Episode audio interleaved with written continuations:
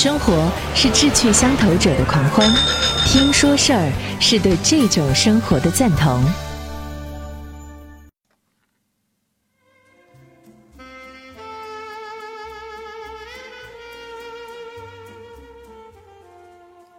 各位好，睡前听书馆，我们继续来分享《心知道》治焦虑的年代。今天分享第四章：身体的智慧。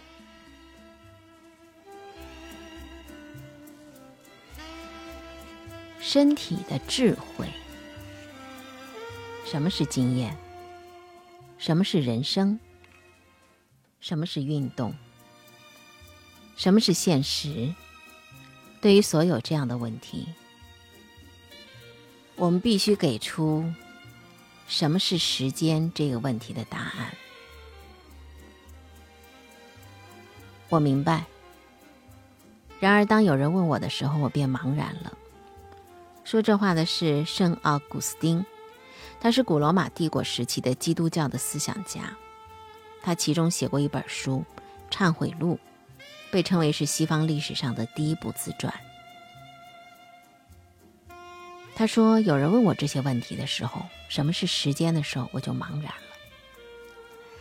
细品一下，经验、人生、运动和现实，是用来象征着感觉、思维、情绪和欲望的总和的一些声音。”如果你问感觉是什么，我只能回答说：别犯傻了，你知道的很清楚，感觉是什么。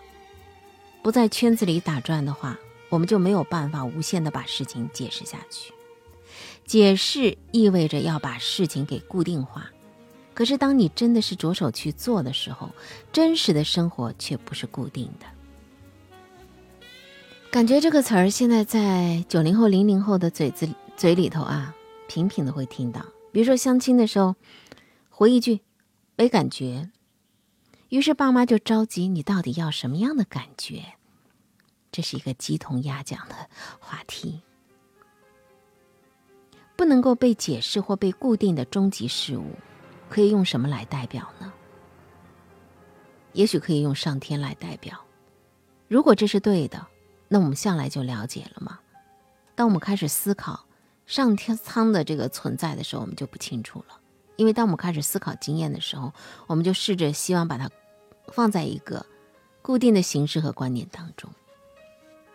宗教总是这样教导人们：上帝是你可以期待从他那儿得到智慧和指引的人。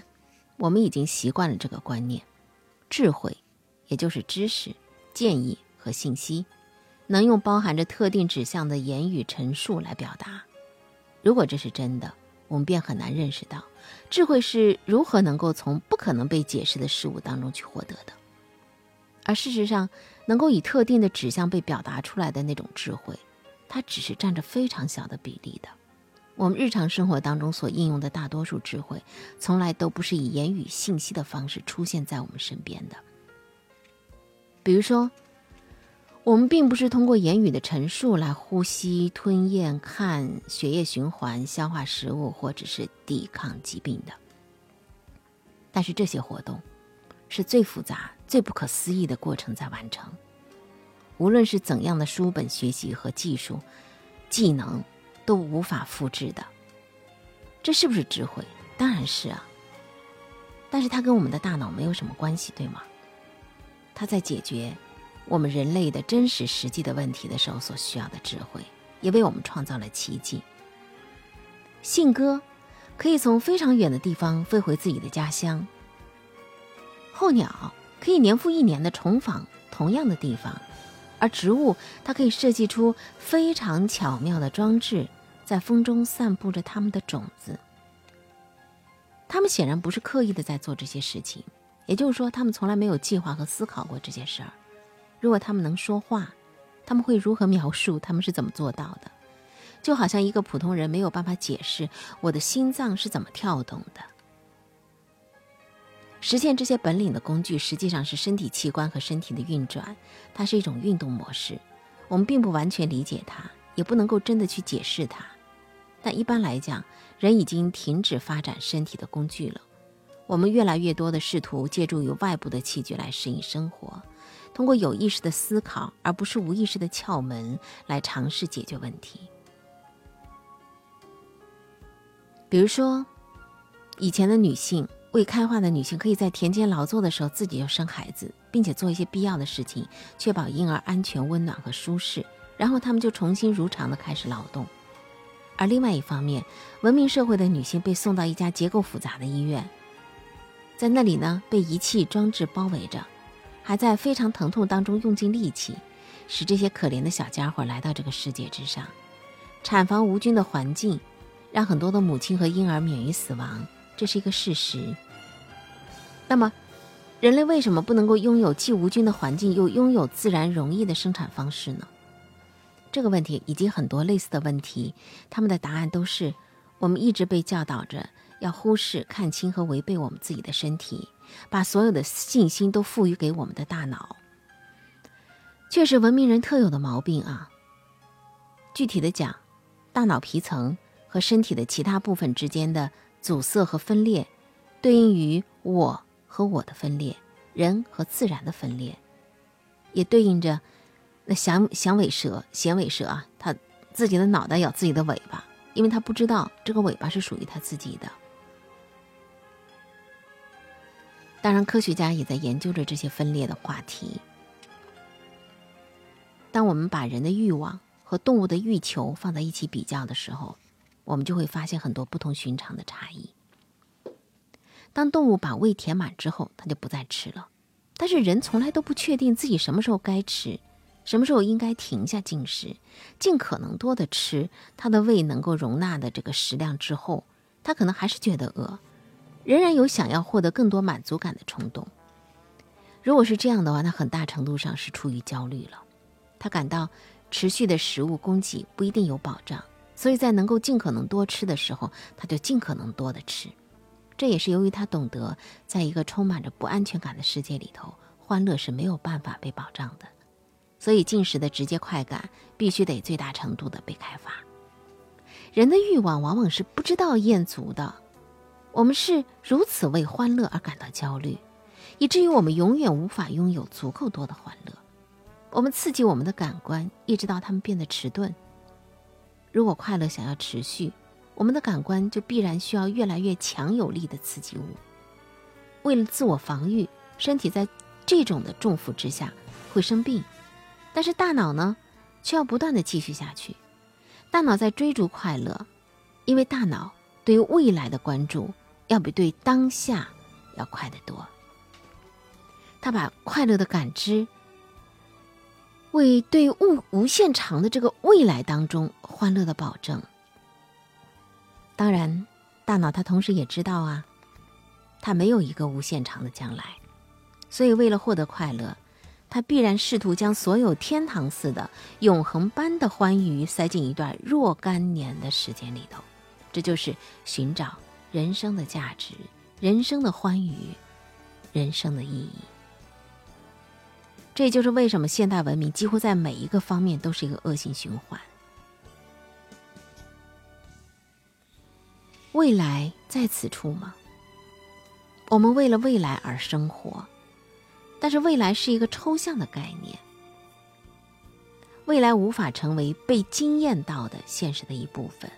我们所知知道的关于未来所有的一切，都是推论、猜测和演绎，他们没有办法被感觉、被闻到、被看见、被听到，也不能够被享用。追逐它，就是去追逐了一个不断在远离的幽灵。你越是快的去追赶它，它越是在你前面跑得更快。这就是为什么现代文明所有的事情都进行的那么匆促。为什么几乎没有人享受他所已经拥有的一切？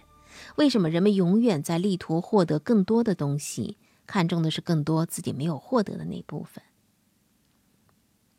这种被设计用来制造幸福感的、过分依赖于大脑的机制了，真的是一个非常奇妙的恶性循环。它必须要生产出越来越多的欢乐。要么它就垮台了。这个机制的瞄准的范围里头有一个最为合适的对象，那就是不停的在你耳朵旁边搔痒的那些人，让你看到的别人的，让你听到的别人的。比如说，那些富有挑逗性的、闪闪发亮的汽车、耀眼的女性的身体，以及其他取悦感官的画面。这样呢，你们就处在一个没有得到释放的状态，和点缀着一个。恢复敏感性的事物。再比如说那些展示犯罪的、血肉模糊的身体、损毁的飞机、职业拳击赛和燃烧当中的一些物品，它的那些镜头，伴随这些画面，又成了另外的一种风格，用新的欲望取代你每一次的局部满足。这一连串的刺激的东西被设计了出来。于是呢？我们开始驱使着，仅仅为了获得酬劳而做索然无趣的工作，为了购买更高级的、更时髦的、更精美的，所有的这些商品以某种方式串联起来，让我们相信，假如我们再多买一样这样的东西的话，就会在下一个拐角遇见幸福。我们深信睡眠是浪费时间的。我们持续追逐着这些画面，一直到深夜。但是由于生命短暂啊，人类尽可能的把最大量的意识、清醒状态和慢性失眠症塞进了那些岁月里头，为的是确保自己不错过，不错过这令人惊艳的欢愉的任何的一个碎片。这并不是说顺从于这些事情的人是不道德的，也不是说提供了这些事情的人是邪恶的，他们当中大多数人。都跟被掠夺者拥有同样的想法。真正的问题是，他们都会被彻底的受到挫败，因为试图取悦大脑，就像要通过耳朵来喝水一样，更加不可能的享有真正的快乐。对生活中最强烈和最微妙，而事实上也是极其普通和简单的那些快乐，变得迟钝和麻木了。有人可能会认为，文明人的兽性和动物性最直接的例证是他对于性爱的热情。然而，事实上，在这一方面几乎不存在任何的兽性和动物性。动物在有性欲冲动的时候会发生性交行为，通常是按照某种节律性的模式。除此之外，性对于他们毫无吸引力。可是，在所有的愉悦快感之中，性是文明人以最大的焦虑感所驱逐的一个。这种需求。是依赖于大脑，而不是关于身体的。正像饮食方面，眼大肚子小啊，想吃的多，但是吃不下那么多，性也是如此。城里人完全是被钟表所奴役着，是大脑违逆着身体，度量着器具，违逆有形物质的一个特别重要的例子。钟表，这是便于使用的一个设备。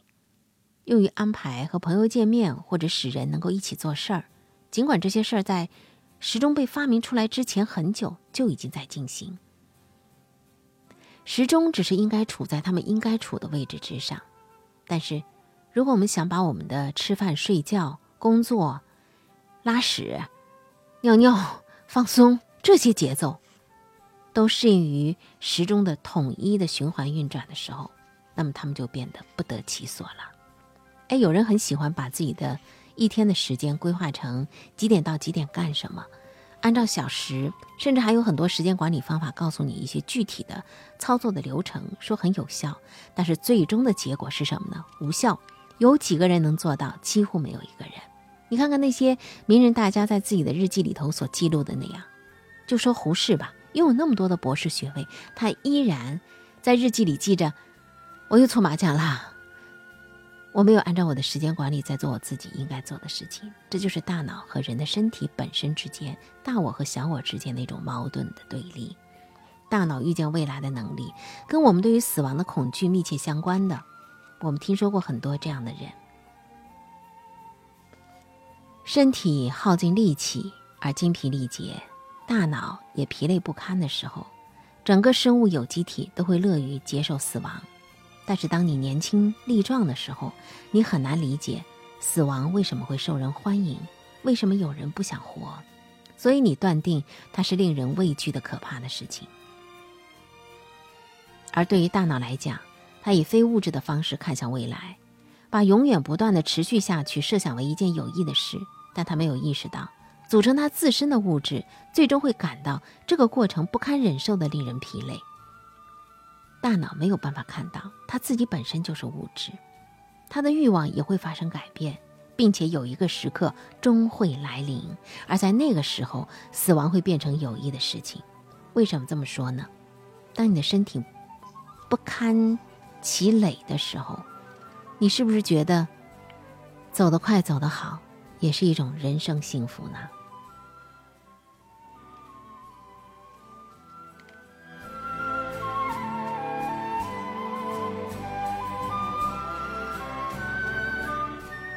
而非常不幸的是，我们当中很多人都没有办法平静的死去。人们常常死于事故和痛苦的疾病。当一个心仍然年轻敏锐的人和一个垂死的身体徒劳的进行挣扎，这实在是一场悲剧。但是我确信，身体死去是因为他想死，他发现抵抗疾病或者修复受伤之处超出了他的能力，他在和疾病的搏斗当中精疲力竭了，转而求助于死亡。如果人的意识对于整个有机体的感受和本能冲动能够更加敏感一点，他就会赞成身体的想要死去的这个欲望，并且有时候意识的确就是想要死去。当处于重病的时候，很多人想尽快的死掉，这个时候就接近了这种状态。尽管有的时候我们也会活过来，由于医疗手段使你的身体恢复了活力。我们惯于把人看作是心和身体的一个二元结构，并且认为心是理智，身体只是愚笨的动物。我们的文化对于大自然的智慧是一种冒犯，也是对于作为整体的人的机体的一种破坏性的压榨。我们不断的受到挫败，因为大脑的言语和抽象思维给了我们错误的印象。机器做一些智力活动的效率，可能要比人的效率高得多。当第四次工业革命成为热议话题，未来肯定会出现在我们面前的时候，我们真的是感觉到了，并不是所有的人都必须是人类的大脑可以去做的，人类大脑可以替代。在不远的将来，对于逻辑运算来讲，人脑可能会成为一种老旧过时的机制。人脑的计算功能在大范围之内会被更快速度、更高效率的计算机所取代，AI 所取代。假如人最主要的财富和价值是他的大脑和他的计算能力的话，那么，在一个机器能够很高效的完成机械化的推理操作的时代里头，人可能就会成为一项没有销路的商品。人类已经在使用数不清的小玩意儿来取代动物的身体去所从事的这些工作，所以把大脑的推理功能具体化，确切无疑是符合这个趋势的。理性本身的兴趣和目标，并不是使人成为一个完整的有机体。如果我们要继续为着未来而生活，并且把预测和这个计算作为大脑的主要工作的话，那么好。你一定会成为寄生在一堆发条装置上头的那个附属物。把生活理性化是不理智的。大脑什么都做不了。你认识到烦恼是不合理的，并不能够阻止烦恼的发生。相反，你会更加为自己的不理性而苦恼。我们武装自己，知道假如我们不这样做，对方就会先动手，这是正确的。因为如果我们不武装自己，对方就会先武装起来，不动手就能够以此取得他们的有利地位。在这个理性观点上来看，我们会发现自己处在了一个两难困境当中：立志为善由得我，只是行出来由不得我，所以我愿意的善，我反而不做。在这个困境当中，我们看到的是什么呢？整个有机体都是那样的执拗，因为大脑和身体是分裂的，几乎没有足够的理由能够使我们寄希望于在近期的未来使社会理性的出现任何程度的恢复。看上去在有大量的人从他们对自己所使的花招当中觉醒之前。